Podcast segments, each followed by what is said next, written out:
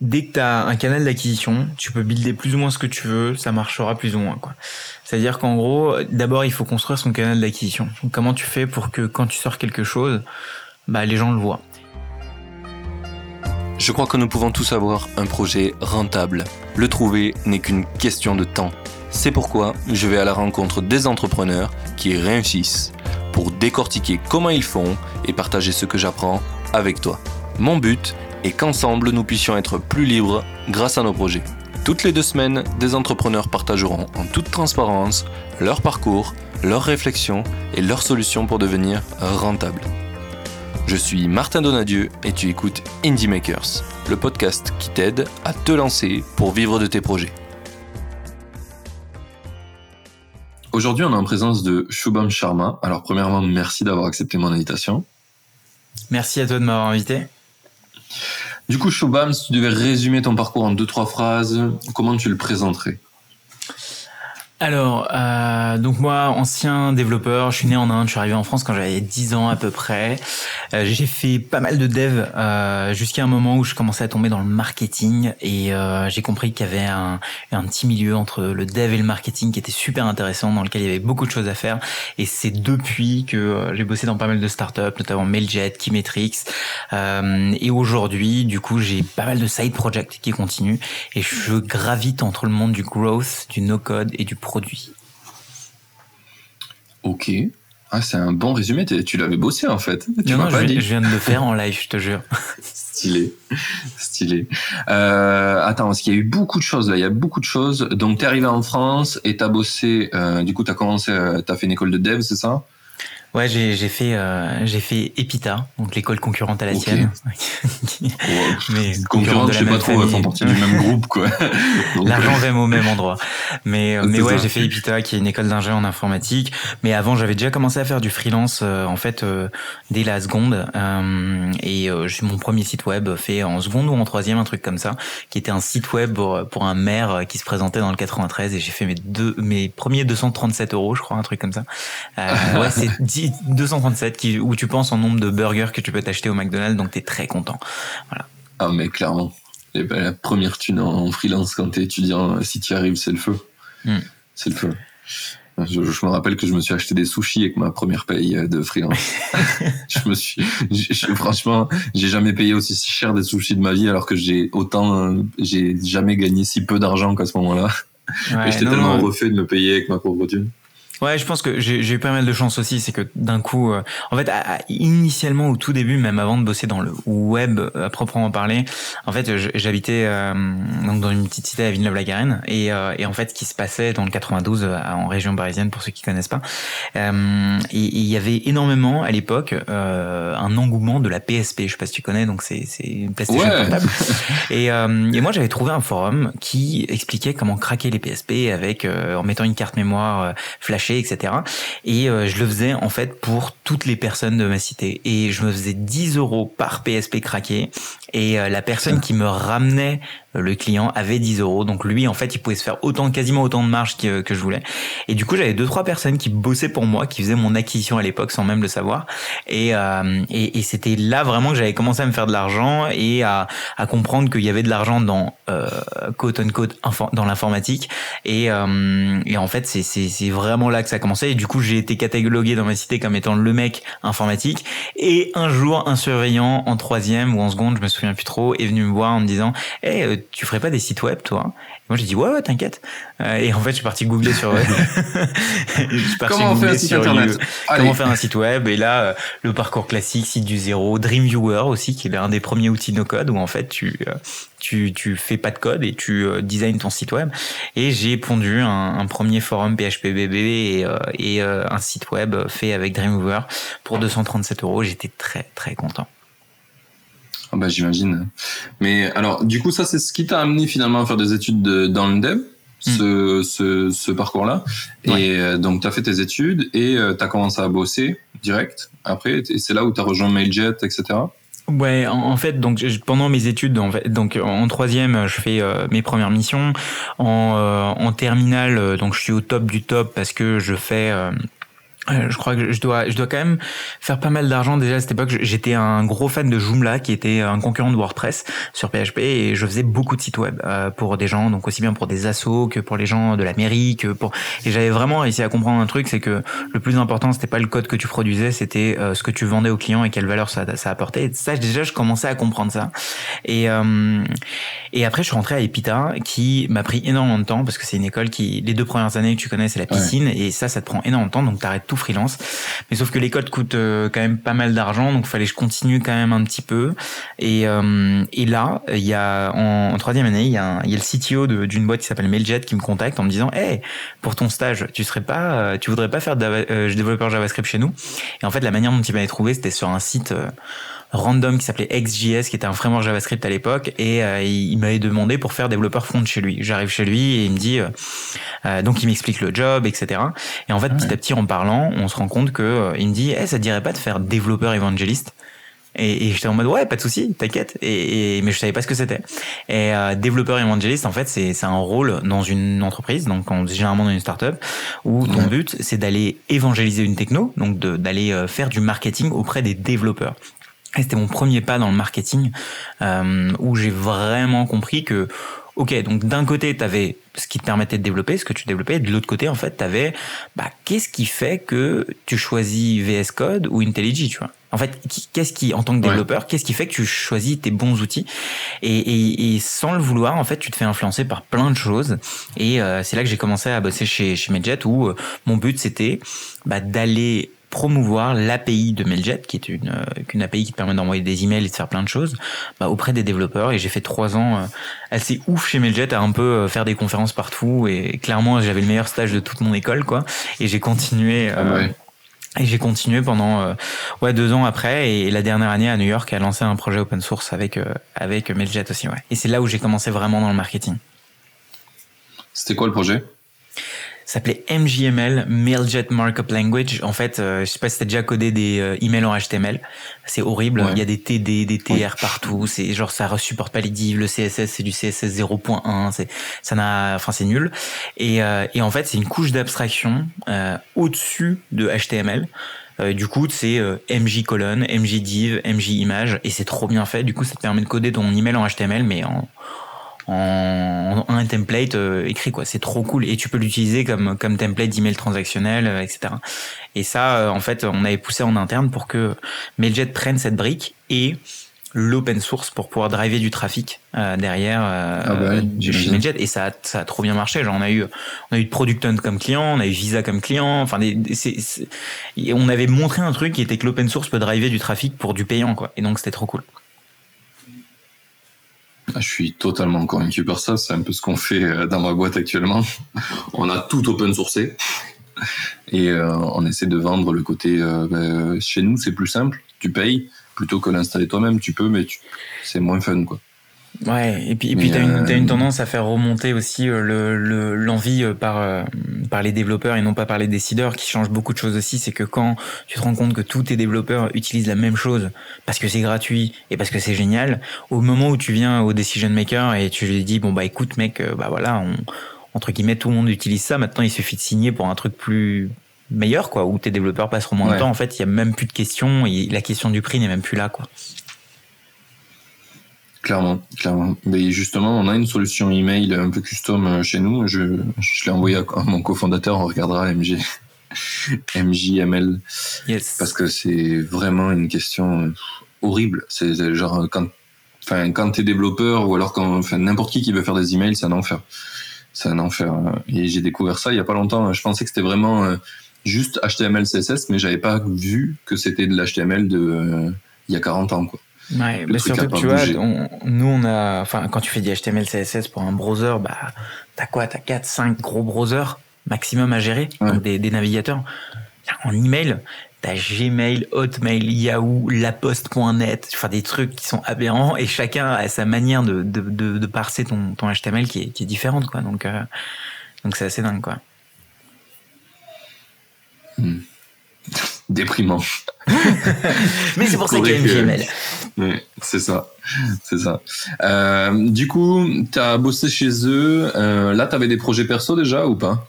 Ouais, j'en avais un qu'on avait monté avec un pote qui s'appelait Meltify. Euh, je crois que c'était un des premiers projets un peu réels, quoi. Euh, on avait tout fait pour faire passer en, en projet de fin d'études, etc. Même si c'était pas ça, mais histoire d'avoir des crédits pour Epita pour pas pour pas trop galérer non plus à côté. Et euh, notre projet, c'était à l'époque le roaming, donc par téléphone coûtait cher. C'est-à-dire que si t'allais à l'étranger et t'ouvrais ton ton Gmail, tu, tu, ça te coûtait 10 euros quoi. Et, maintenant c'est plus le cas parce que Free etc. Mais à l'époque c'était pas le cas. Et du coup on avait fait une solution qui, euh, quand tu étais en itinérance, c'est-à-dire par exemple tu vas en Espagne et que euh, euh, quelqu'un de ton entreprise, genre ton boss envoie un email, bah cet email là était transformé en texto et il était envoyé par texto. Et vu que la réception de texto était gratuite à l'époque, eh ben en fait tu pouvais recevoir tes emails gratuitement.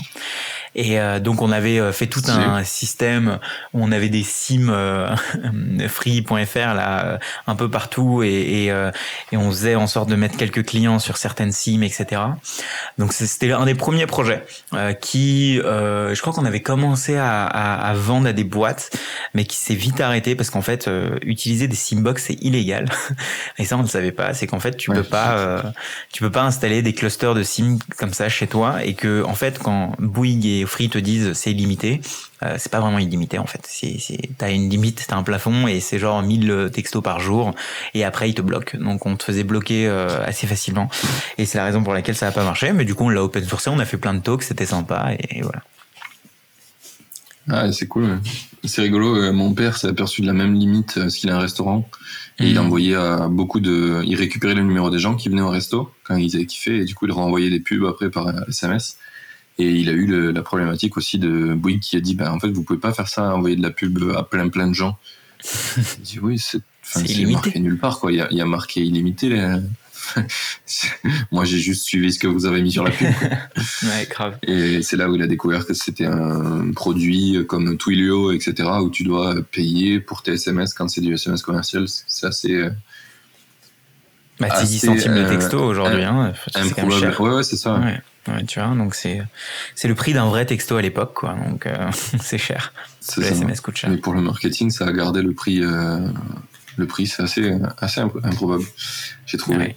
Ok, donc ça, ça a été ton premier projet, euh, un petit peu entrepreneurial. T'as gagné des sous avec ça ou euh, il me semble qu'on avait qu'on avait signé un premier contrat, euh, mais je, je, me souviens plus exactement de combien, mais c'était quasiment, enfin c'était quasiment rien comparé au temps qu'on y avait passé, quoi, tu vois. Euh, Mais mais ouais, on avait on avait fait un one shot, je crois, mais ça a jamais été implémenté. Je crois qu'on a pris le truc et puis euh, ça a jamais vraiment décollé. Euh, on a, je crois même pas qu'on a remboursé la personne. Donc euh, tu vois, je je suis pas sûr de ce, enfin je me souviens plus de combien exactement, mais ça doit pas être grand chose pour qu'ils viennent pas nous redemander de l'argent, tu vois. Oui, ça va. Oui. Ok. Et, et, après ça, qu'est-ce que t'as, sur quoi t'as enchaîné? Du coup, là, je suis, euh, donc je suis à Epita, je suis à Mailjet en même temps. Euh, je finis Mailjet euh, avec MGML, donc euh, lancement aux États-Unis, etc. Et là, je reviens rejoindre une boîte euh, qui s'appelle. Euh, et là, je les aide en marketing. donc pendant deux ans où en fait, je suis là, j'ai complètement changé de cassette. Je suis totalement devenu, en fait, je suis totalement devenu directeur marketing, quoi. Donc c'est à dire que mon taf, c'était plus uniquement de faire du, du marketing pour développeurs chez Mailjet, mais de faire du, du toute la brand, tout toute l'acquisition tout le tracking, etc. Et j'ai appris énormément de choses, notamment beaucoup de choses que j'ai implémentées derrière dans, dans mes projets perso, notamment le tracking, etc. Et le fait d'avoir bossé avec une boîte qui avait levé de l'argent, bah, c'est trop cool parce que ça te permet de faire plein de tests, plein plein d'essais, plein de, d'itérations. Et, et euh, un en fait, tu as un playground qui est assez incroyable, chose que tu n'as pas quand tu commences tout seul euh, et que pour toi payer un Twilio c'est cher, tu vois. Donc, euh, ah bah et, tu vois, donc euh, tes, tes, tests coûtent beaucoup plus cher si tu les fais en perso que si tu les fais avec avec l'argent d'une boîte ou des VC, quoi. C'est aussi simple que ça. Donc donc voilà, là j'ai commencé un peu à faire ça. Je crois qu'en termes de projet, le plus gros, bah, c'était la chaîne YouTube que j'ai lancée à ce moment-là, que je considère vraiment comme une comme une boîte parce que il avait ça, ça avait commencé à générer du revenu. On parle pas d'AdSense avec le les, euh, on parle pas du revenu de pub mais on parle de d'un peu de sponsoring, de de, de, de conseils qui est des euh, pardon. Donc du sponsoring, il y avait une boîte qui avait sponsoré deux, vidéos et euh, et une boîte qui était venue en me disant est-ce que tu voudrais pas faire consultant pour nous juste pour des missions de conseil ou pour des missions de formation, tu vois? Et là, j'avais commencé à comprendre qu'en fait le fait d'avoir juste une présence sur YouTube, en fait te faisait une acquisition naturelle euh, parce que tu étais autorité aux yeux des gens juste parce que tu avais tant de vues ou tant d'abonnés, tu vois. Alors que et c'est juste parce que tu étais sur une niche. Du coup, les gens venaient plus souvent te voir en disant hey, est-ce que ça peut être toi qui forme euh, mes équipes sur ça ou est-ce que ça est-ce que ça peut être toi qui forme mes équipes ou qui explique à mes équipes ça quoi."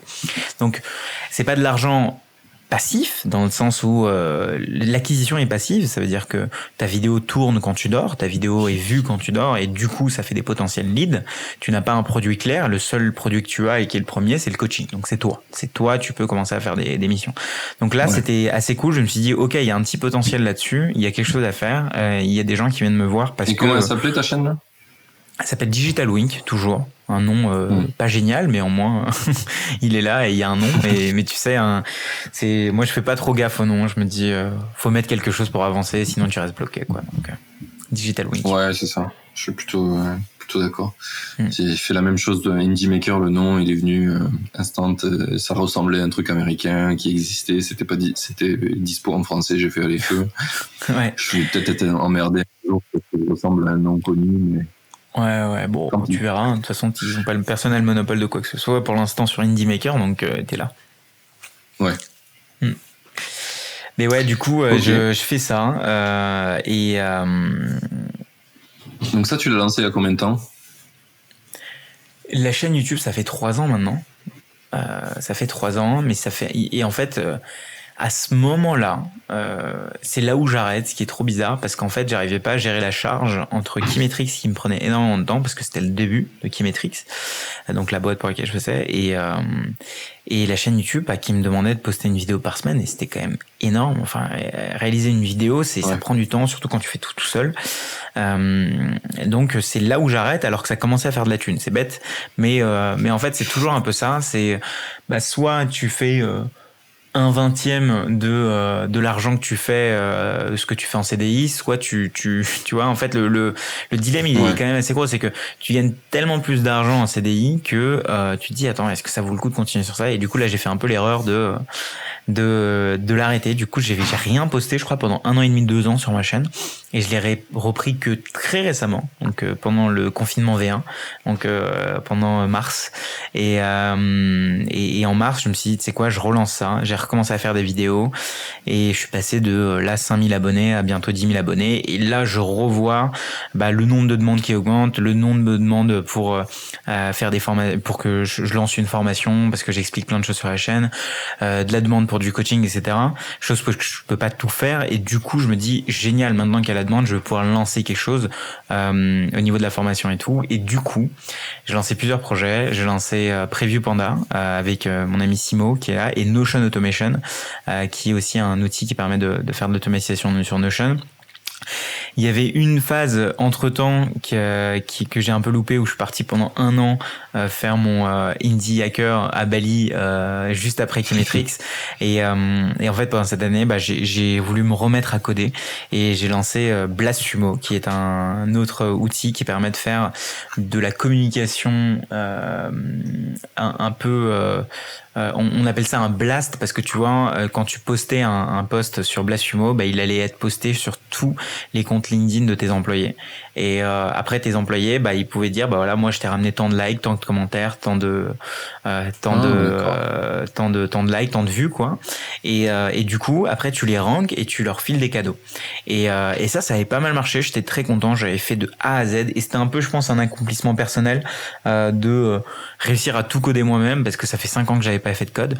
pendant Kimetrix et Medjet, j'avais pas fait de code. J'avais parlé de code, mais j'avais pas fait de code.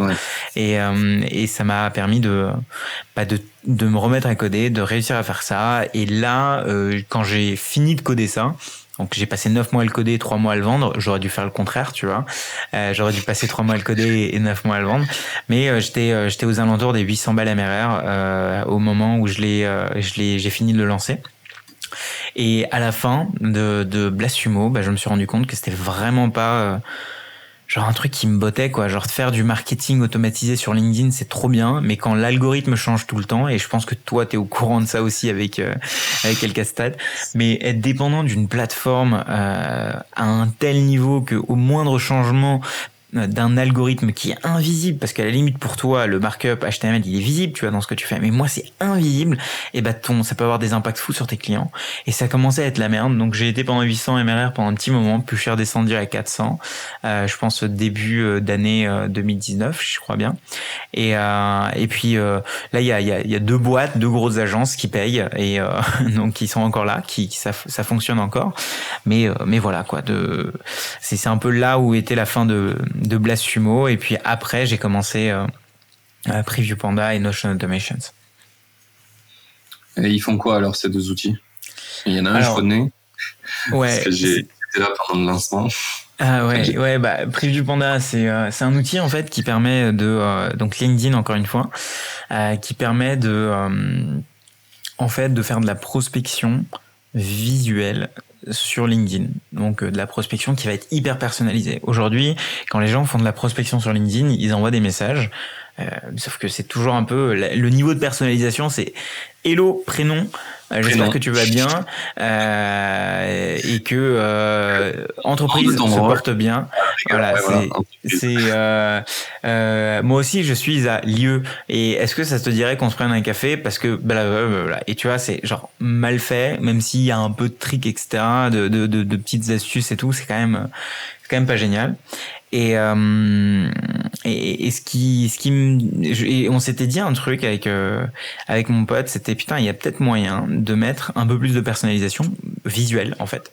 Donc on est parti sur euh, on, est parti en se disant mais en fait les liens quand tu envoies des liens sur LinkedIn la première chose visuelle qui est affichée bah, c'est euh, l'icône du lien tu vois. Un truc genre par exemple si tu envoies un lien calendrier calendly tu vois bah t'as le gros logo calendly qui pop c'est pas génial. Si tu envoies un lien euh, je sais pas Facebook bah t'as le gros logo Facebook qui pop. Bah bah nous on s'est dit en fait il y a moyen de rewriter de réécrire cette information là du coup on est parti pour faire une, une solution où bah, tu peux personnaliser totalement, un peu comme Bitly le ferait, donc un, logiciel qui permet de, raccourcir des liens, bah, de personnaliser complètement euh, la manière dont ce lien va être affiché à la personne qui, euh, qui ouvre ce, message. Donc quand elle ouvre ce message, c'est pas genre le gros lien Calendly, mais c'est son site web avec toi euh, en overlay avec une image en train de montrer le site web et avec comme titre marqué Bertrand, virgule, je crois que ton SEO est un problème. Et ça, en fait, quand tu vois le site de Indie Maker et que euh, qui défile et que tu vois le mec comme ça et qui a marqué SEO un problème, tu cliques. Parce que tu fais appel à un, en fait, à un mécanisme de base euh, et marketing, c'est tu, tu attires tellement l'attention et que c'est personnalisé et que et, et, que en fait tu suicides l'intérêt, bah que du coup tu vas absolument cliquer. Et quand tu cliques et juste après, bah tu mets ce que tu veux parce que tu l'envoies où tu veux, c'est comme un Bitly. Donc ça veut dire que tu peux même mettre une vidéo, etc. Et les combos qui marchent bien, c'est mettre Vidéo Ask, qui est une plateforme de Typeform où en fait bah t'as as tout en vidéo.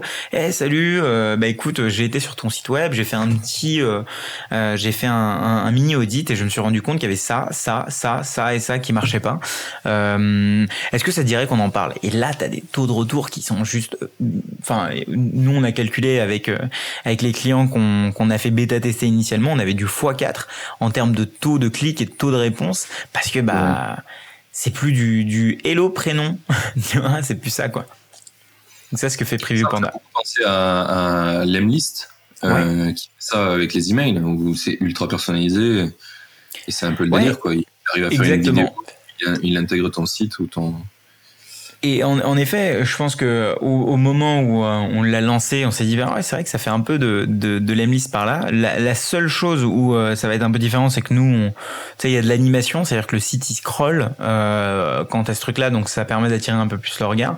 L'emlist c'était quand même, je crois que sur, sur leur dernière version, ils font du LinkedIn, mais je sais pas s'ils permettent de faire ça sur LinkedIn. Euh, mais en, en, tout cas, euh, nous on s'est positionné sur LinkedIn. Et mais c'est juste que ce lien marche aussi bien sur Twitter, sur Facebook, par mail en fait aussi quoi. Mais c'est juste que en termes de vertical, en première verticale pour attaquer, nous on a pris LinkedIn quoi. Ah ouais, c'est top. C'est top. Et puis LinkedIn, c'est un marché que je comprends bien, comme tu le sais. j'ai fait des trucs dessus aussi. J'ai vécu la même pain que toi avec euh, El Castat où euh, bah, c'était un projet génial, j'ai appris énormément, mais euh, je me rends compte que technologiquement parlant, c'est pas ce que je veux faire parce que ça me rend ultra dépendant de LinkedIn et que c'est vraiment pas fun. C'est pas fun et puis ça change tout le temps et puis. Bah, Ouais, et puis, et puis les projets sur lesquels tu as envie de, les sujets sur lesquels tu as envie de travailler, euh, c'est pas genre, oh, ça a pété, faut que tu répares, tu vois. Enfin, et si c'est ça cinq, si ça une fois, ok, mais si c'est ça toutes les semaines, bah, tu te dis, putain, ouais, en fait, euh, quoi, est-ce que ça vaut vraiment le coup, quoi, tu vois, est-ce que c'est vraiment sur ça que tu as envie de bosser?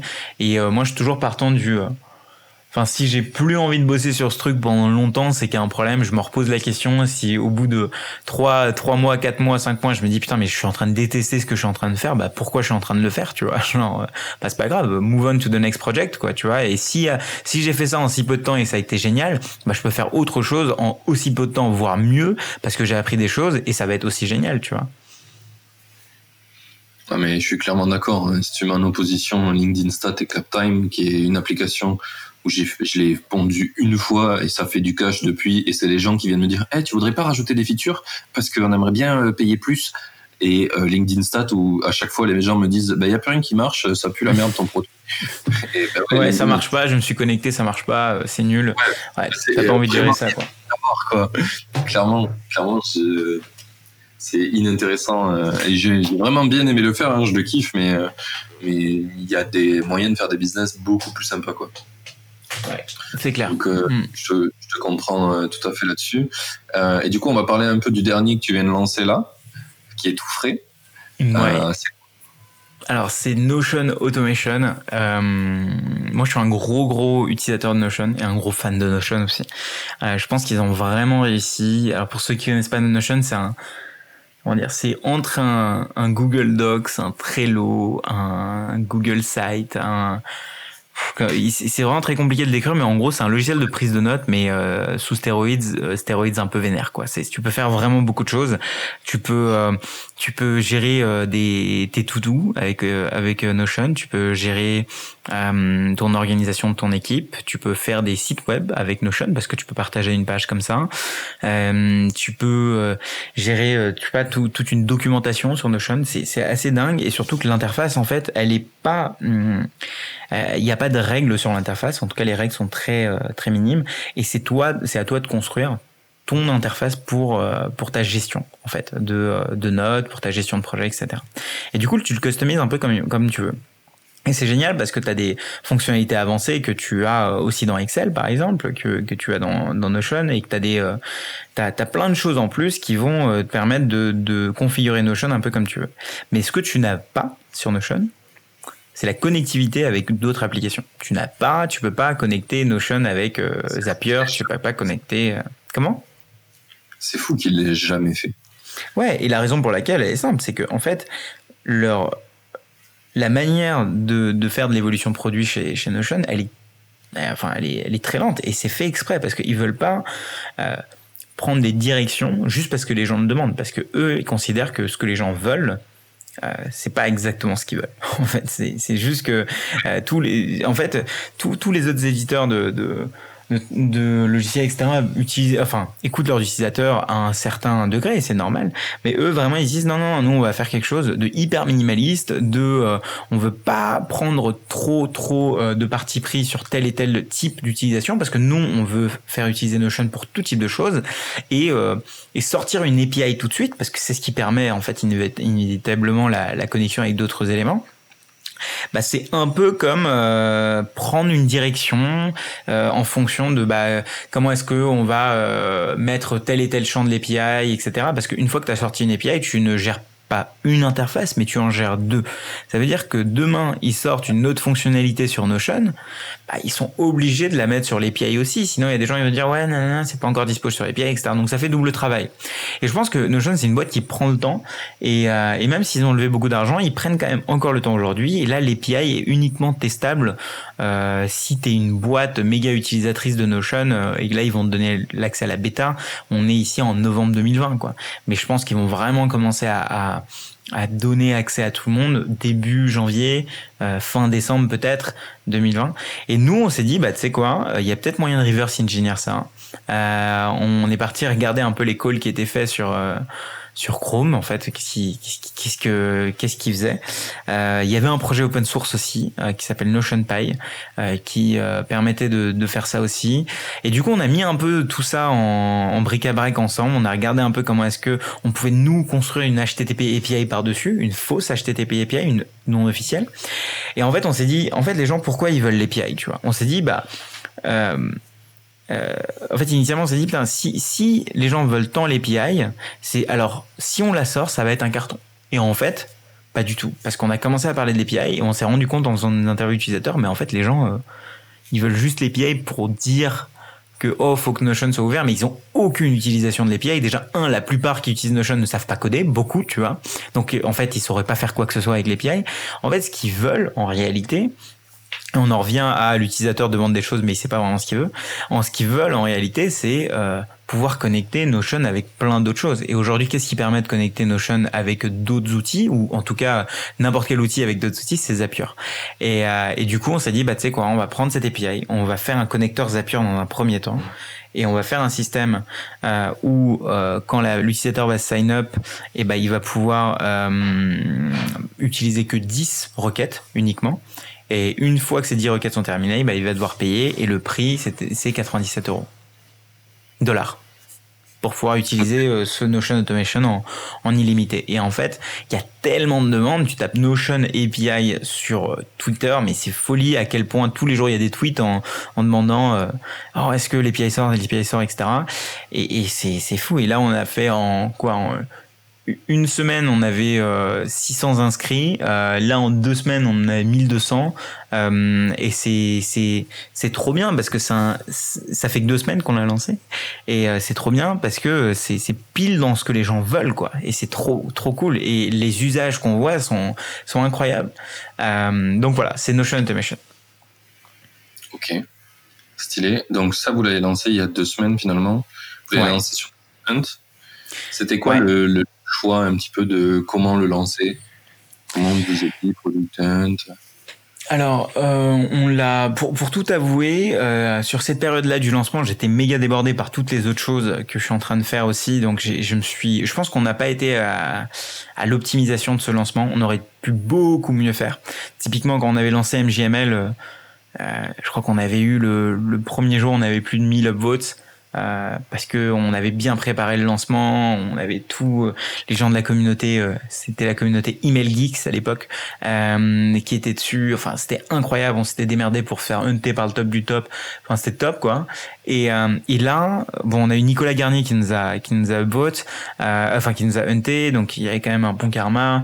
on en a parlé quand même pas mal, mais tu vois, on aurait pu encore mieux organiser ça. Mais on était pris par la montre parce que on se dit du jour au lendemain, en fait, Notion peut sortir leur API et, euh, et que notre truc est de toute façon tellement demandé qu'on s'en fout un peu. Bon, du coup, on n'est pas sorti, euh, on n'est pas sorti de Product Hunt en, se disant putain c'est gagné parce que tu vois on n'a pas fini, euh, on n'a pas fini dans le top 1 quoi. Et mais mais on a quand même chopé beaucoup beaucoup beaucoup d'utilisateurs quoi. Et alors ça c'est une question parce que souvent on conseille de faire des, tu lances un produit, ça t'es sûr qu'il va marcher un petit peu, tu le fais sur Product Hunt et ça a un bon écho. Et qu'est-ce que tu fais derrière une fois que tu as fait un lancement Product Hunt pour continuer à grandir? C'est quoi les bah, actions c'est un peu le, le, le risque, c'est de voir euh, la, la courbe qui euh, qui s'affaisse quoi. Donc en fait, euh, nous ce qu'on a fait, c'est que euh, c'est qu'on a dans toutes les personnes qui sont inscrites, on a bien regardé et là j'étais content parce que j'ai pu apprendre tout ce que j'avais fait chez Kimetrix, etc. Donc regardez comment les utilisateurs s'étaient comportés, qui étaient les un peu les influenceurs. Donc tu vois, tu peux regarder euh, en fonction de leur email, euh, bah, est-ce que euh, tu vois, est-ce qu'ils ont des comptes Twitter, etc. Tu vas un peu les follow, tu vas regarder ce qu'ils font au début à la main, puis tu essaies de faire ça un peu de manière automatisée et tu te rends compte qu'il y a pas mal d'influenceurs qui s'inscrivent. Tu leur proposes des deals pour faire euh, du du revenu sharing sur sur l'outil. Tu leur dis écoute, viens, on fait on fait de l'affiliate et du coup là tu as des tendances d'affiliate qui se mettent en place parce que tu vas avoir des canaux externes qui vont bah, un peu faire écho à ce que tu as fait initialement sur Product Hunt. Parce que le jour du Product Hunt, c'est cool, tout le monde entend parler. Mais les gens, avant de passer à l'acte d'achat, ils ont besoin d'entendre parler de ton produit au moins sept fois, tu vois, en réalité. Donc, faut que euh, Product Hunt en ait parlé, faut que un de tes meilleurs influenceurs sur ce sujet en ait parlé, faut que toi tu l'aies revu sur ta boîte mail, faut que tu aies reçu un tweet avec ça, faut qu'en plus si t'as vu une pub avec ça, là peut-être que tu vas dépenser 97 euros en fait. C'est pas juste en une fois en fait. Personne juste en une fois en rentrant dans une boutique achète un truc cher. Les trucs où juste en une fois euh, ils achètent un truc un truc c'est euh, t'achètes euh, peut-être au marché un truc à 2 euros parce que tu t'en fous en fait. Mais, mais un truc cher, faut que même que tu l'aies vu plusieurs fois. Et mine de rien nous 97 euros c'est quand même cher. C'est pas un achat totalement émotionnel, tu vois. Euh, tout, tout dépend pour qui, mais tu vois. Et nous, on s'est dit, bah, on, on, veut faire écho et, et, euh, et c'est comme ça un petit peu que nous, on gère la suite de Product Note. D'accord. Ouais c'est super intéressant.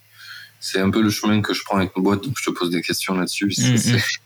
Ça peut ça peut m'intéresser, et puis ça peut intéresser aussi les makers qui qui veulent faire ça parce que je crois que c'est un, un, des chemins les plus euh, plébiscités. C'est euh, tu fais un super produit, tu le mets sur Product Hunt, t'as plein de gens qui te follow, après tu vas sur AppSumo et euh, waouh, t'as plein d'argent et voilà, et t'es Ouais. bien lancé. Ouais, je, je pense qu'on oublie quand même une chose, c'est qu'on a tendance à relancer trop rapidement sur Product Hunt aussi. Euh, en fait, je pense que pourquoi on fait un lancement, c'est parce qu'on veut beaucoup de gens qui viennent sur notre site, mais souvent, euh, ce qui se passe, c'est que il y a quand même beaucoup de gens sur Product qui lancent des choses. Ils lancent aussi bien des, compilations de choses que des vraies choses codées. Et il y a des fois, tu as des gens bah, qui ont juste fait une compilation de trois, liens, ils l'ont mis sur Airtable et ils l'ont lancé, mais leur truc va mieux marcher que ton truc en fait. Parce que alors que toi t'as passé deux mois à le coder, tu vois. Et là tu fais mais what the fuck? Et, en fait ce qui se passe c'est que je pense qu'on on oublie aussi pourquoi on est là sur Product Hunt. On est là sur Product Hunt parce qu'on veut plein d'utilisateurs qui viennent. Donc si on arrive les choper autre part initialement et qu'au moment où ça se lance, on arrive à leur dire "Eh hey mec, est-ce que tu voudras bien me voter au moment où ça se lance? Bah eux ils se sentent un peu euh, ils disent "Putain, mais attends, moi j'ai testé la bêta, je suis un peu un VIP user, trop cool, tu vois." Et euh, et là en fait, tu vas avoir plus de gens qui vont venir voter pour toi. Et nous ce qu'on avait fait, c'était avec LinkedIn, on avait toute la communauté plus ou moins française de LinkedIn euh, pas toute la France, mais en tout cas ceux qui sont dans mon réseau et euh, on avait fait un bon post euh, et qui, qui, a pas mal cartonné, qui a ramené quand même les premiers euh, 300 utilisateurs, je crois. Et, et, et tout cela, bah, j'étais certain que au moins certains de ceux-là vont, vont faire un vote et vont potentiellement faire un post de leur côté sur LinkedIn. Et il faut créer des caisses de résonance avant, pour moi, de lancer la vraie caisse de résonance qui est, qui est Product Hunt, parce qu'une fois que on est sur Product Hunt, on peut pas faire machine arrière, on peut pas reposter sur Product Hunt. Donc faut juste être certain que le jour où on lance, bah on est euh, bah, notre funnel qui soit bien fait. Et, là, euh, c'est aussi pour un indie maker de s'occuper du marketing et bien s'occuper du marketing, pas de juste se dire bah moi je l'ai codé et c'est bon quoi. Oui, oui, mais alors ça, euh, je pense que c'est notre biais principal. Tu en as parlé tout à l'heure dans ton projet où tu as fait 9 mois de code puis 3 mois de marketing. On le fait tous, plus ou moins je sais pas si c'est parce qu'on a un background technique ou si c'est juste parce qu'on a une mauvaise éducation entrepreneuriale, mais en tout cas, c'est un truc qui revient tout le temps. Il y a plein de gens qui disent, euh, euh, bah, faut pas faire ça, il faut euh, d'abord, sais, faire une landing et puis le vendre et puis avancer, etc. Mais en fait, j'ai l'impression, plus je parle avec des indépendants, des gens qui se lancent dans leur business, que, en fait, ils ont besoin de faire pour se prouver qu'ils savent déjà faire puis après de le lancer et d'échouer et de recommencer. Ils ont besoin de faire ça dans leur chemin d'apprentissage. Effectivement, dans un sens de boîte, c'est nul à chier de faire ça, mais pour chaque humain, de, de, de, avoir ce process où tu as appris, tu as lancé un produit, tu l'as créé, puis tu as fait le marketing et tu as fait un peu toutes les erreurs, eh ben ça sert. quoi. Je sais pas si tu vois ce phénomène sur le produit que tu as lancé précédemment, mais, mais je moi, ça m'a servi. Et n'y a aucun livre qui m'aurait appris, euh, alors que plein de gens te le disent, The Family te le dit, tout le monde te le dit, il faut essayer, fake it until you make it, mais personne ne le fait, parce que je crois qu'en fait, on a besoin d'expérimenter. Et c'est pas une question de, on est, on, on, veut volontairement échouer, tu vois, c'est qu'on a besoin d'apprendre plutôt. Ouais, ouais, c'est quand, bah, de toute façon, c'est toujours en le faisant que tu apprends et, pas en écoutant. Et, et, euh, et tu vois, c'est vraiment genre, tu, t'as beau dire à un enfant genre mets-toi pas à côté du lit tu vas tomber il a besoin de tomber avant de comprendre que c'est dangereux quoi. Et c'est pareil euh, pour pour nous aussi je veux dire il y a un moment donné euh, t'as beau entendre Oussama Hamar en mode ouais fais une landing page attends tes utilisateurs etc ouais mais ok. Mais euh, t'as déjà eu une idée et puis euh, fait une landing page avant, euh, tu vois, enfin évidemment ça m'a la fait, mais ce que je veux dire c'est que au moment où tu l'écoutes, tu te dis que ok je me la note, je vais l'appliquer un jour, mais en réalité tu vas toujours commencer à coder si tu as un background technique en fait. Et je pense que de plus en plus, et c'est d'ailleurs un des, un des choix pour lequel de plus en plus je vais vers des solutions no code quand il s'agit de faire bah, des landing pages ou des choses comme ça, euh, c'est que je me dis ok, quel est le minimum de temps que je peux passer pour exciter un peu les gens sur mon idée pour qu'ils me donnent le max d'infos avant de toucher une ligne de code. Et tu vois, typiquement, maintenant, je me dis, tu sais quoi, je vais essayer de pas toucher une ligne de code, quoi. Je vais essayer de me démerder. Euh, et c'est pour ça qu'on est avec mon pote en binôme, c'est que maintenant, il, on se comprend parce qu'il il est bien en marketing aussi et, euh, il est euh, il est très bon en code et surtout en infra etc alors que moi bon je suis bon en code mais je suis pas je suis pas le meilleur. Mais euh, mais j'ai cette composante marketing qui m'aide beaucoup tu vois. Et du coup je me dis ok je vais gérer que la partie marketing mais avec un angle très tech. Mais lui il va faire juste juste l'autre partie. Pour moi aujourd'hui ça me convient beaucoup plus euh, que ce que j'avais fait à l'époque sur Blasumo où j'étais euh, au four au moulin tout le temps et que c'était chiant et je sais que moi aujourd'hui ça me convient pas pour l'instant.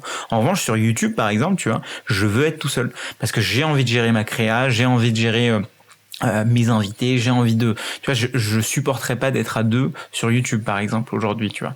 Alors que sur sur mes projets tech, c'est parce que je sais qu'il y a une partie qui qui qui me euh, en fait, la manière dont, dont tu bosses en créatif pour euh, le marketing est très différente de la manière dont tu bosses en deep work pour du, pour du tech et du code, en fait. Et que si jamais tu es en train de, de... Typiquement, ce qui m'est arrivé sur Blasumo, c'est que je suis en train de... Bah, je suis dans mon high energy mode un peu, en train de parler à des clients en mode Hey, je, je te vends ma solution, c'est génial.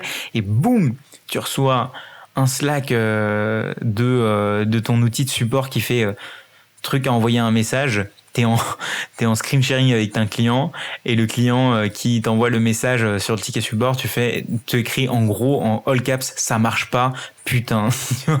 Et du coup là t'es en mode ok en fait j'étais en, pleine euh, discussion avec toi pour te vendre un super projet et, là j'ai un autre client qui m'envoie un, Slack en disant ça marche pas. Et en fait le moment que ça arrive tu te dis mais en fait ok je sais pas quoi faire parce que évidemment ça déstabilise. Bon, ça c'est ok, c'est non fortuné. Mais, mais de l'autre côté, juste après, bah toi, alors que tu étais dans ta journée de sales, bah tu viens et bah tu te mets à coder pour résoudre son problème. Évidemment, c'est un de tes clients qui qui euh, qui te rapporte de l'argent et évidemment.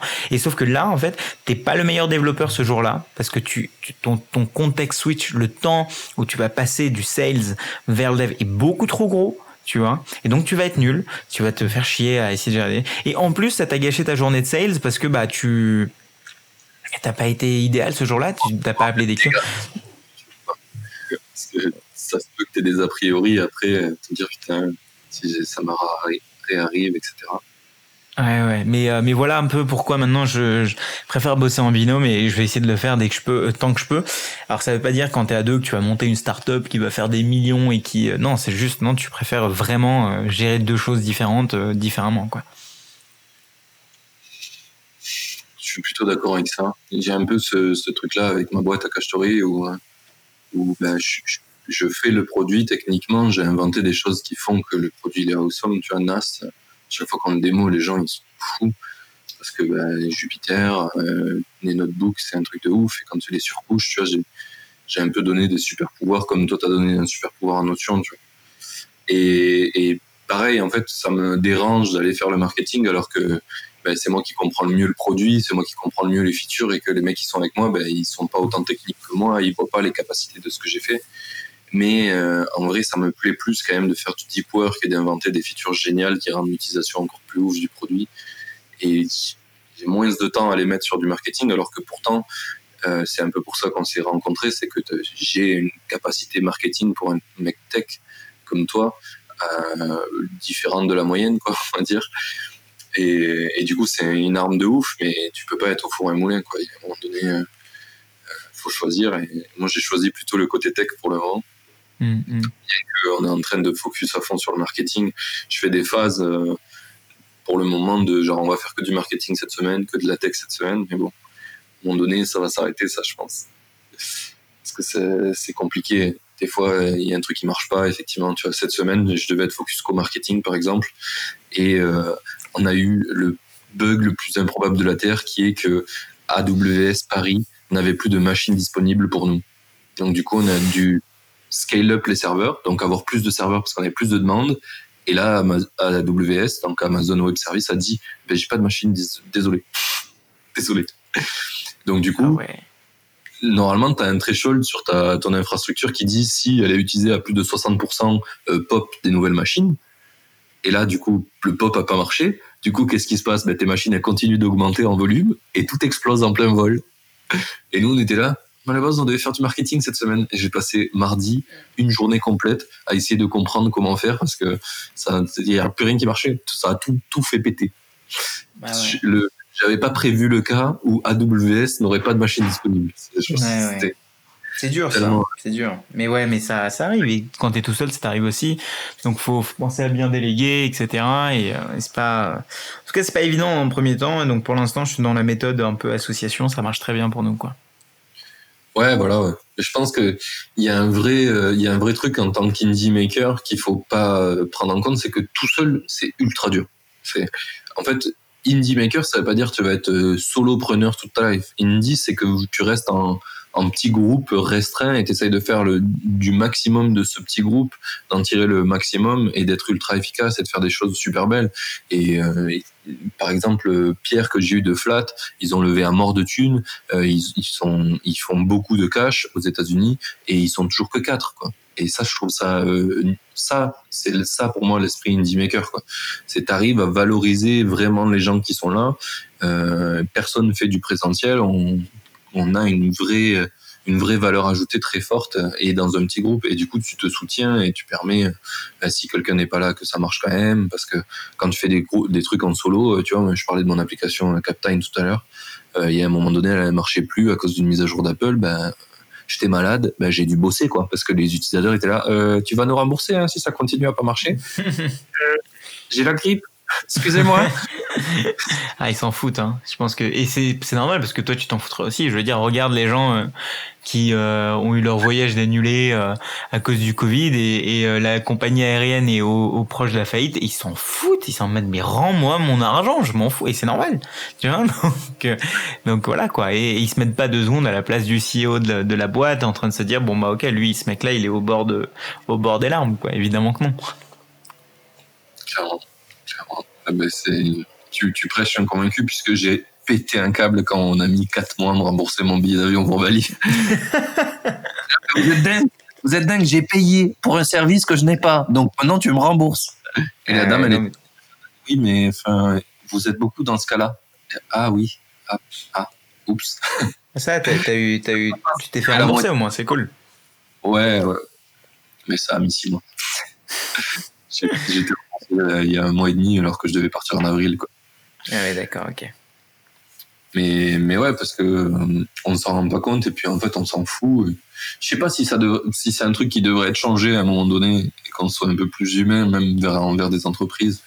J'en sais rien, mais en tout cas actuellement c'est comme ça et ouais, être tout seul face à ça c'est dur, c'est dur. Et, je pense que des, des petits euh, groupes d'entraide, même des fois, j'ai l'impression que je le vois de plus en plus, tu vois, sur le Discord où on est, euh, euh, il y a plein de gens qui s'entraident alors qu'ils sont pas vraiment associés, mais tu vois, il y a une espèce d'entraide parce que ben, quand tu es tout seul sur ton business, si t'as pas d'aide, c'est dur, quoi. C'est dur et si t'as pas un mec qui t'aide de temps en temps et tu après tu lui refiles un coup de main ou, tu le payes, enfin tu trouves un moyen, quoi. C'est quand même euh, très très dur. Quoi. Mmh, mmh, mmh.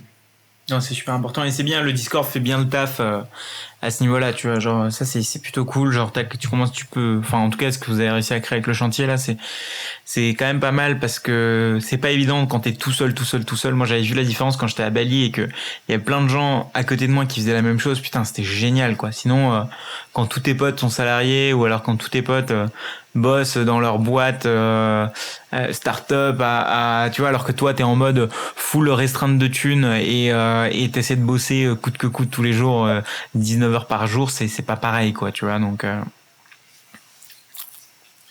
mais clairement clairement. C'est la, la, la, bonne phrase tout seul on va plus vite ensemble on va plus loin quoi. Mm, mm. et toujours ça forcément tu vas bosser moins vite si t'es à côté de d'autres mecs parce qu'il y a de l'échange mais en même temps ça va être plus valuable en fait sur le long terme d'avoir de, l'échange et de voir un petit peu des des trucs comme ça. C'est rigolo, ça me fait penser à une phrase que j'ai beaucoup répétée quand je bossais en startup. Euh, avant le Covid, c'était très dur de bosser en remote. Et du coup, euh, à chaque fois que je passais des entretiens, je disais, ben moi, je veux bosser en, en remote only. Les gens, ils étaient là, mais t'as pas envie de t'intégrer avec nous, euh, tu veux être engagé dans cette boîte, tu vois, c'était un peu, un peu de doute. Et euh, à chaque fois, je leur euh, disais un truc qui s'est passé pour moi et qui était ouf. Euh, à un moment donné, je suis allé dans un cowork quand je bossais pour une boîte à Madrid. Je vais au Google a créé un cowork à Madrid qui est assez stylé. et du coup, je vais dans ce cowork et je me pose, je bosse. Et, je bosse à côté de quelqu'un. À un moment, on discute. Il me dit Tu fais quoi, toi, là? Je dis bah, J'essaye d'améliorer ma page d'inscription sur l'application de U2U parce que euh, on a plein de gens qui téléchargent l'app et qui ne s'inscrivent pas. C'est un peu nul comme truc, sauf que U2U c'est une, une app de livraison collaborative. Monsieur tout le monde peut devenir livreur, et bien évidemment pour qu'il devienne livreur, il faut un maximum d'infos légales sur lui pour pas que tu te retrouves avec un mec qui prenne un colis qui se barre et euh, que tu perdu ton colis et voilà. Surtout qu'on a déjà livré des iPhones, plein de trucs, tu vois à un moment donné, on avait les euh, Wi-Fix qui faisaient de la livraison à mort avec nous. Donc, euh, il y avait pas mal d'iPhone, de d'ordi où ils réparaient. Enfin, bref. Et euh, je parle avec ce mec et il me dit, mais euh, vas-y, fais voir ton, funnel d'inscription. Il regarde la page d'inscription. Il me dit, mais t'es un malade. Il dit, sur ta page d'inscription, tu demandes le nom, le prénom, la pièce d'identité. Enfin, genre, tu demandes la vie du mec alors qu'il s'est pas inscrit, qu'il a pas vu ce que c'était le produit. Je dis, ouais, mais c'est une contrainte légale. Il me dit, mais c'est une contrainte légale à quel moment? Au moment où il veut livrer, non? Pas au moment où il veut découvrir ton, ton produit. Donc il me dit t'es con. C'est genre euh, laisse-le venir sur le produit et dès qu'il veut cliquer sur livrer, bam, là tu demandes ses infos parce que là il a envie de gagner de la thune. Donc c'est au moment où il est ok de te donner toute sa life parce qu'il va gagner de la thune. Et du coup j'ai codé ça dans la journée où j'étais avec avec lui. J'en ai parlé à personne dans ma startup. Le lendemain j'ai release le truc. Tout le monde m'a dit mais t'es malade mec, on est dans la merde, il n'y a plus rien de légal qui tient, euh, qu'est-ce qu'on va faire et tout on a fait x10 sur le nombre d'inscriptions par jour. Ah ouais, ouf, non mais c'est trop bien. Et, zéro support en plus, genre euh, très très peu. Ouais, trop bien. Et, ça, euh, je l'ai vécu parce que j'ai voyagé, j'ai parlé avec un mec random et tout le monde dans ma boîte, pour eux, c'était impossible. On était tous d'accord que c'était le seul moyen de faire. Tu vois. Et je parlais à un mec en externe qui m'a dit, bah non, mais genre, c'était évident pour lui. Il en a parlé cinq minutes avec moi, il n'avait aucune expertise, c'était simple. Hmm. Et c'est le truc que je disais à tous les gens qui voulaient me recruter. J'ai dit, ben, en fait, si je veux bosser à distance, c'est pour pouvoir revivre ce genre d'expérience. Parce qu'en fait, euh, venir au bureau, c'est cool, mais du coup, on est toujours avec les mêmes personnes, on pense toujours pareil, et du coup, on se met dans un silo. Et moi, quand je bouge, ben, je permets euh, d'amener des nouvelles idées. Ah, mais trop bien. Non, mais c'est clair que ça, ça, aide énormément. Et puis, euh, enfin, si je te raconte les anecdotes de Bali aussi, c'est dingue, quoi, tu vois. Genre, bah, typiquement, l'associé en question, là, je l'ai rencontré à Bali, tu vois, en totalement homme, il me montrait ce qu'il faisait, et tu vois, ça, ça, donne envie de travailler avec des gens euh, qui que tu trouves impressionnants, etc. Et donc, c'était vachement, euh, c'est vachement bien. Franchement, je, je, je conseille à n'importe qui. Bon, toi, t'as pas pu y aller parce que tu t'es fait bah, Rocal était bien, mais, mais euh, tu vois, je sais pas si le monde d'ailleurs sera, sera de la même manière qu'il était avant, mais franchement, pour toi, Indie Hacker, Bali, c'est un peu la mec du truc, quoi. C'est trop bien et, tu, as, tu rencontres tellement de monde qui fait plus ou moins la même chose. C'est un peu un passage où tu, quand tu y es passé, tu fais, ah ouais, d'accord, ok, je comprends maintenant la vibe de ce que c'est. J'ai compris un peu ce que vous, les gens, la plupart des gens font. Et puis tu, tu te mets dans un réseau qui est différent. Tu vois, maintenant, j'ai mes potes de Bali, quoi. Et c'est trop cool. Et c'est pas parce que tu habites maintenant en France que, euh, ou ailleurs que c'est plus pareil. Non, c'est juste que tu as un mindset en plus, tu vois. C'est ça. Bon, maintenant, j'ai l'impression que c'est en train de, avec le Covid, c'est euh, Lisbonne qui est en train de prendre cette place un petit peu là. Ouais. Ça devient un peu la mec en Europe. Ouais, Il y totalement. mort des gens qui y sont là, et on fait que m'en parler. Euh, bah, tu vois, c'est trop marrant, tu vois, parce qu'on avait, on était avec un groupe de, bah, au moment où le Covid, le premier, le premier confinement était terminé, on était parti là-bas, et, euh, et on était avec un groupe, un groupe de Bali, tu pas, de, de 10-15 personnes, tu vois, et je crois que maintenant, genre, t'as tout le monde qui arrive là-bas et c'est fou, c'est trop, c'est trop génial, mm. tu vois. Et du coup, on y était pendant deux mois. Après, on est revenu parce qu'il va commencer à faire froid à Lisbonne. Et il faut pas oublier non plus que, que Lisbonne, euh, les maisons ne sont pas isolées, donc c'est pas si fun que ça. Et que euh, je préfère être à Paris pour le coup pendant pendant l'hiver, même si euh, même si voilà. Donc pour l'instant, je suis à Paris. Ok. Mais oui, oui, tu y étais. On en avait déjà parlé de ça. Moi, j'y suis pas encore. Hein. Je vais y aller. Soon, sûrement vers janvier.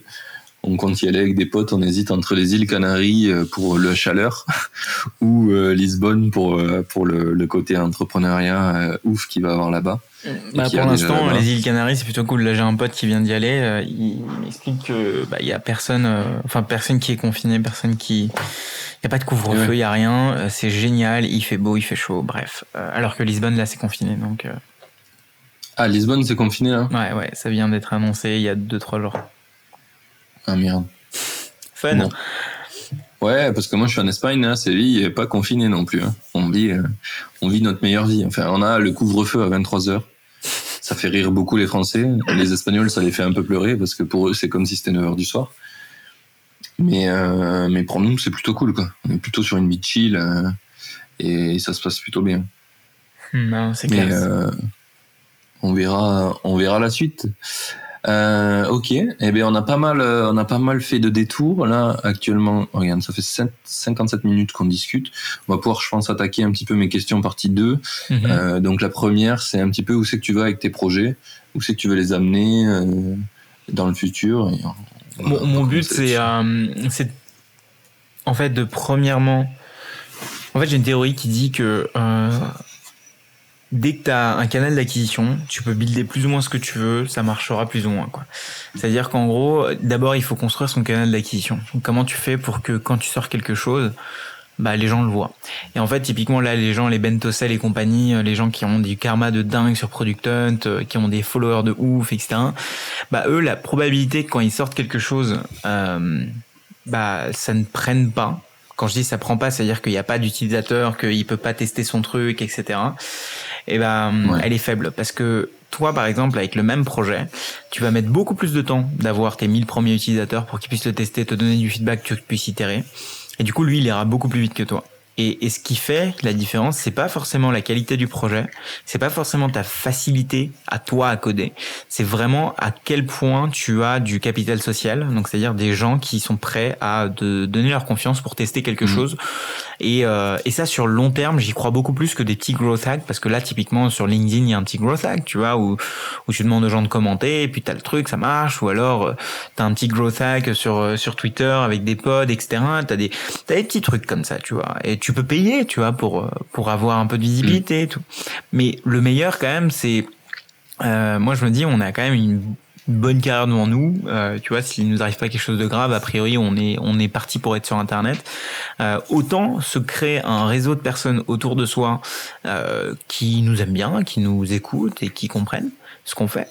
Et comme ça, le jour où bah, tu as besoin de lancer un projet, euh, de genre-là, genre Blasumo ou quoi que ce soit. Tu as besoin euh, d'investissement dans ta boîte, ou alors toi tu vas investir, ou alors euh, tu veux lancer une formation, ou alors tu veux lancer une vidéo, un podcast, et bah t'as, as les gens qui sont là et ils te suivent depuis un petit moment. Et ils ont un peu parcouru ton ton ta, ta life quoi, parce qu'ils sont là avec toi et ils co-créent ça avec toi. Et pour moi c'est beaucoup plus important de construire ça au long terme que euh, tu vois, de, de rester sur un projet, essayer de faire en sorte que ce projet marche coûte que coûte pendant euh, trois ans et failer, tu vois. Parce que pour moi, ce qui te permettra de pivoter plus vite et de d'arriver à un meilleur market fit, c'est vraiment product market fit, c'est vraiment le fait que tu as de plus en plus de feedback. Et comment tu as de plus en plus de feedback, c'est bah, que tu discutes avec plus en plus de gens et que tu as accès à ces gens. Et pour moi, du coup, il faut construire ce capital social. Du coup, j'en arrive au point, c'est pour moi la chaîne YouTube et tout ce que je fais sur LinkedIn, etc. C'est vraiment ça que je suis en train de construire pour au long terme bah, lancer un max de projets. Comme là, typiquement sur cette année, bah, il y en a eu trois. Euh, bah, comment faire ça euh, tous les ans, tu vois et tous les ans, bah, dans les trois, dans les trois, dans les peut-être quatre, parce que tu optimiseras, bah, tu en auras un qui va marcher par an.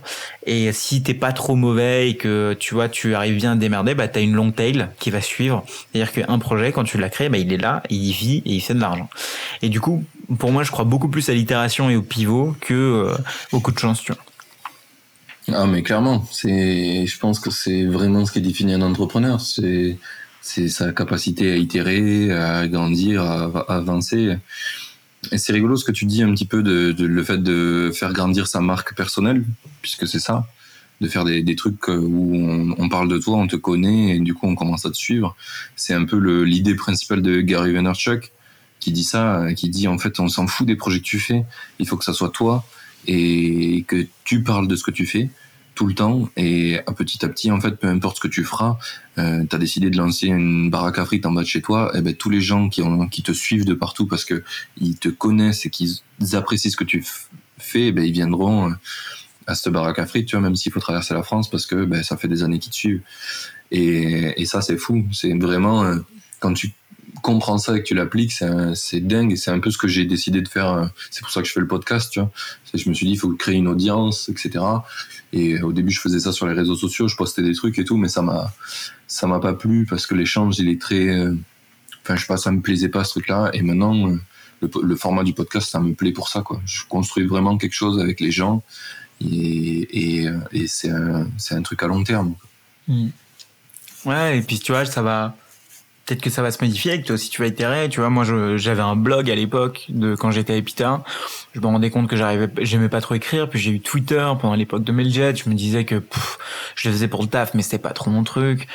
Puis, euh, tu vois, j'ai testé un peu le podcast, mais en fait, là où je me suis vraiment rendu compte que je, où je prends mon pied et je kiffe, pour moi, c'est la vidéo, tu vois.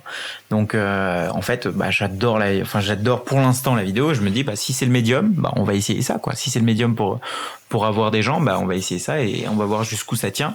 Et en fait, ce qui est bien, c'est que mine de rien, nous, la chance qu'on a, contrairement aux autres générations, c'est tout ce qu'on fait sur Internet, bah, reste.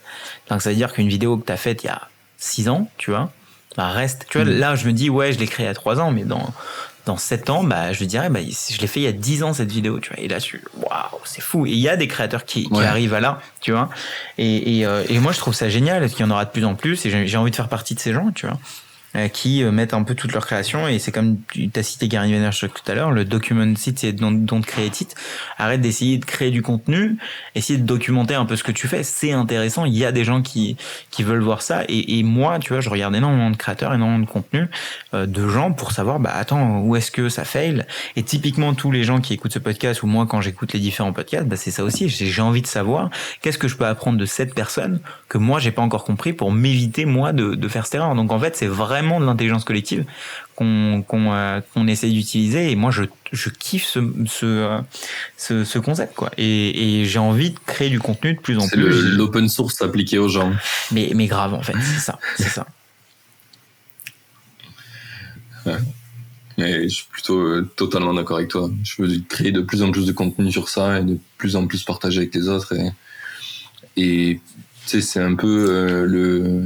Il y a une phrase de The Family sur ça. Euh, c'est euh, mince, je l'ai perdu. C'est le fait de donner sans, sans attendre que ça revienne. Ouais, pay it forward. Mm. Merci. c'est un peu cette idée-là en fait.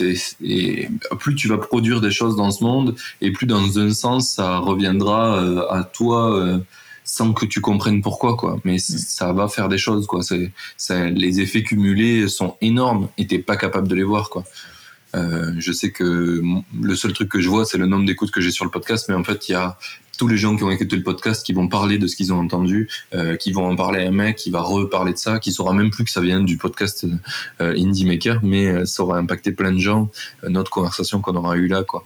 Mm, exactement. Et, et, je pense que ça, c'est un pouvoir fantastique. Ok. Eh bien, euh, franchement, euh, c'était plutôt stylé. On, on est allé sur. Euh, J'ai bien aimé cette petite dérive. c'est ça, c'est ça. Du coup, on a un peu fait le tour de tout. Je pense qu'on va arriver aux petites questions finales. J'aimerais un peu reprendre le pourquoi t'es indie maker finalement? Pourquoi tu t'es lancé en indépendant et t'as pas continué à bosser dans des boîtes moi, moi, je pense que euh, je fais, tu vois, c'est marrant. Je me disais ça l'autre jour et je fais pas vraiment de distinction. Pourquoi? C'est parce que, en fait, je trouve qu'on sacralise trop le côté entrepreneurial et on discrimine trop euh, le côté CDI, etc. Et pareil de l'autre côté, tu vois.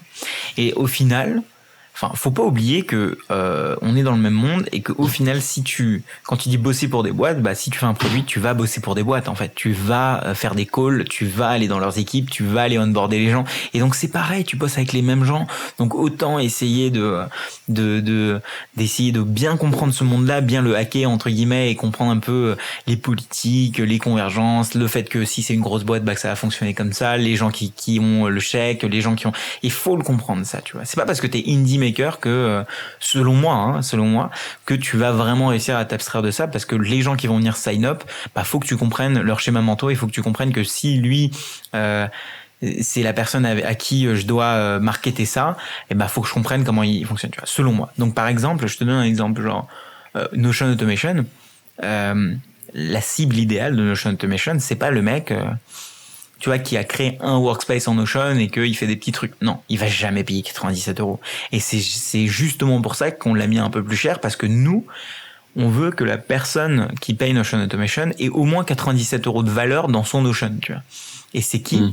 Bah c'est au moins soit un freelance qui a euh, beaucoup de ses clients et qui fait une vraie usage de Notion, soit une boîte qui a une partie de, euh, de son workflow sur Notion. Et pour moi, un freelance, une boîte, ils peuvent facilement payer 97 euros. Donc j'ai obligation de comprendre comment fonctionne une boîte et obligation comment, comment fonctionnent ces gens-là qui sont en CDI, tu vois chez eux. Donc pour moi, je fais pas trop la distinction. Pourquoi? Parce que je fais pas mal de coaching et de, de, free aussi pour ces boîtes. Donc au final, tu vois, je, je suis dedans aussi. Et, euh, et, et, du coup, ouais, pourquoi moi en tout cas j'ai choisi Indie Maker? Euh, bah, Si tu veux, c'est un peu une philosophie de vie, philosophie de vie selon moi, ou, selon les, les boîtes par lesquelles je suis passé, où j'ai vu euh, beaucoup d'argent. Et beaucoup de recrutement inutile euh, où je me dis en fait ouais là il y a du il, y a des choses qu'on peut couper, tu vois. Il y, a, plein de gens qui. Euh, en fait, une fois que tu as de l'argent et que tu as des VC, tu as des gens qui ont les mains dans tes poches et ils t'incitent un petit peu à, à, bah, à recruter beaucoup parce que bah, il faut montrer que ça ça bouge quoi. Attends, on met de l'argent dans ta boîte et t'avances pas. Donc faut hmm. montrer que t'avances. Quelle est la meilleure manière de montrer que t'avances, c'est que tu recrutes, tu recrutes des gens géniaux. Mais en fait, ça te crée tellement de problèmes et je suis pas. Enfin, surtout en tant que dev ou en tant que personne initialement ou si t'es pas à l'aise avec l'humain et personne n'est à l'aise avec l'humain, bah c'est pas évident en fait de gérer tout ça, de gérer, euh, de faire du management, tu vois, parce que c'est un vrai truc. Gérer des humains, avoir de l'intelligence émotionnelle, c'est un vrai truc et ça se travaille comme comme ton intelligence technique quoi. Et qu'en fait, on oublie totalement ça et du coup, ça donne des gros fail. Et pour moi, j'ai pas envie de gérer ça. Moi, j'ai envie d'aller, moi, j'ai envie d'être tout seul, ouais, une ou deux ou trois personnes max. Je travaille, j'ai envie de travailler avec des freelances, j'ai envie de travailler avec une petite équipe. Et, euh, et, moi, j'ai surtout envie de, euh, de me dire que, ok, j'ai lancé plein de types de projets différents. J'ai pas envie de bosser sur un projet pendant 10 ans euh, qui, qui me prennent tout mon temps euh, H24, tu vois. Genre, ok, la, chaîne YouTube, je vais bosser pendant 10 ans dessus parce que c'est un truc qui est sur le côté et que euh, c'est un, un pilier fondamental de, de ce que je veux faire, la création de contenu. Mais euh, genre Notion Automation, je sais que l'histoire, bah, tu vois, après, je sais pas, on n'en sait rien, mais tu vois, ça va être un an max, tu vois tu vois, avec l'affaire de trois trucs. Notion, peut-être que ça va être une histoire à trois ans max, mais pas plus. Tu vois, Preview Panda, ça va être petit aussi. Et, je me dis, je veux surtout apprendre de ces différentes itérations pour pouvoir les appliquer à la prochaine. Et c'est que comme ça. Et, le reste, sinon, je me ferais chier aussi, tu vois. Donc c'est un peu pour ça, si tu veux. Aujourd'hui, euh, je préfère faire les choses par moi-même en petite équipe. Et la raison pour laquelle je suis pas en CDI, c'est j'ai tendance à un peu euh, growth un peu tout, tu vois. Et je me dis, euh, je vais, euh, je vais aller en CDI, je vais comprendre comment ça marche, je vais essayer d'optimiser, je vais essayer de réduire mon temps de travail, je vais essayer de faire d'autres trucs à côté, tu vois. Et donc j'ai un peu la bougeotte et, et c'est pas, c'est ni bien ni pour la personne qui va m'embaucher ni pour ni pour moi, quoi. j'ai fait un peu la même chose.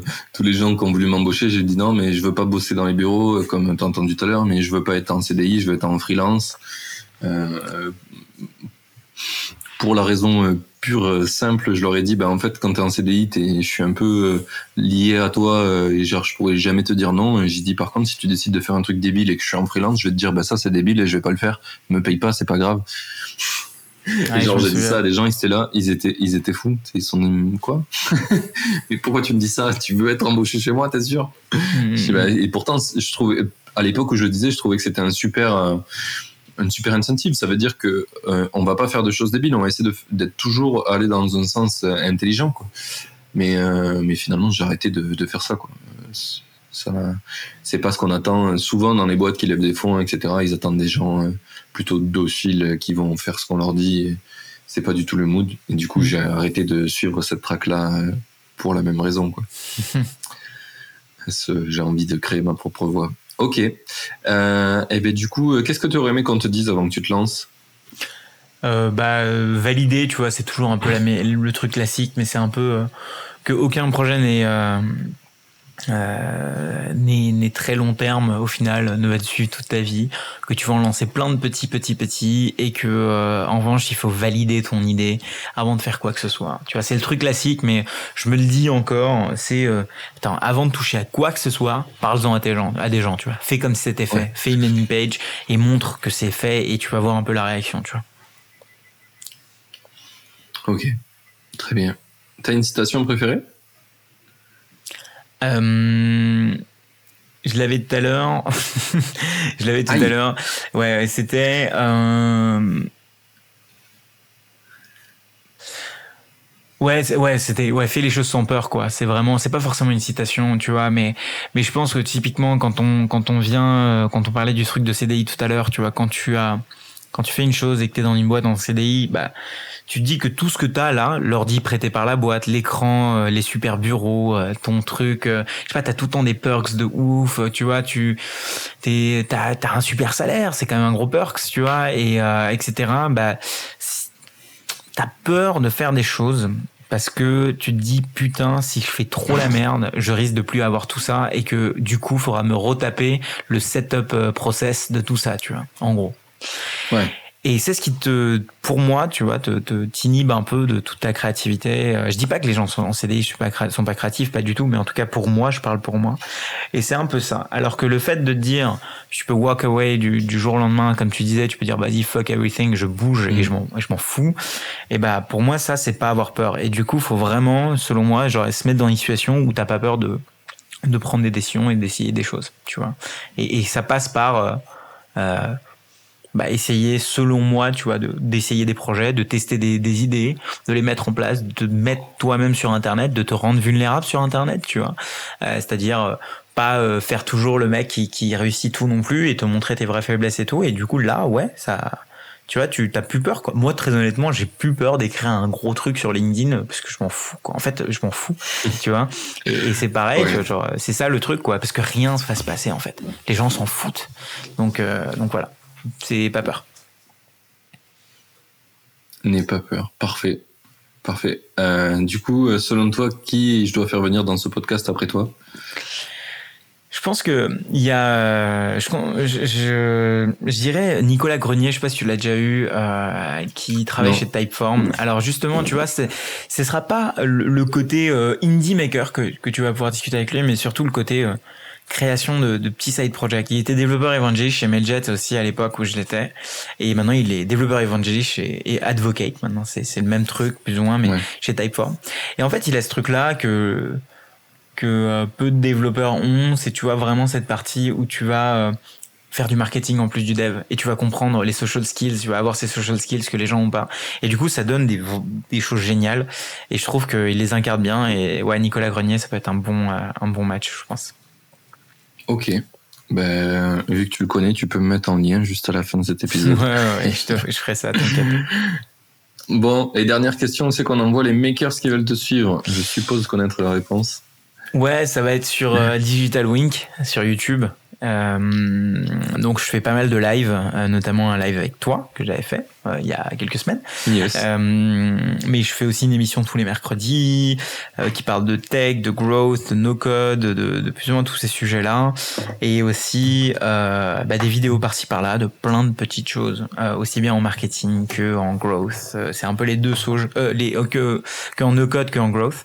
mais voilà, ça peut être Digital Wink sur YouTube tout simplement. Ok. Ou LinkedIn, mais bon, mon, prénom est un peu compliqué à écrire. Donc si vous avez la foi d'un copier-coller, faites-le. Euh, sinon, n'essayez pas. Il y a beaucoup trop d'Indiens qui s'appellent Shubham Sharma. Ouais, c'est ce que j'ai découvert tout à l'heure en cherchant ton nom. Je voulais faire une, une petite euh, preview euh, image. J'ai galéré. Il y a apparemment, il y a un top modèle indien qui a ton nom. Ouais, Donc du coup, tu te fais un peu, euh, un peu déclassé sur les SEO ouais, ouais. Mais ça, c'est pas... Je préfère rester dans l'ombre, c'est pour ça. ok. Très bien. Euh, et ben merci beaucoup, c'était top. Merci à toi. Euh, tous les auditeurs qui ont kiffé ce podcast à, à venir t'envoyer un petit message sur LinkedIn si vous arrivez à faire un copier-coller euh, pour lui dire merci d'être venu. Euh, je pense que ça pourrait aider beaucoup beaucoup d'entre vous d'avoir entendu ça. Donc euh, merci à toi bah, merci beaucoup et puis merci de m'avoir invité, c'était super cool. Salut. Salut. Allez, à la prochaine. Ciao. Ça y est, l'épisode est fini. J'espère que t'as kiffé autant que moi. Merci d'avoir écouté, merci à l'invité d'avoir pris le temps de venir. Et à dans deux semaines pour le prochain. Belle journée à toi.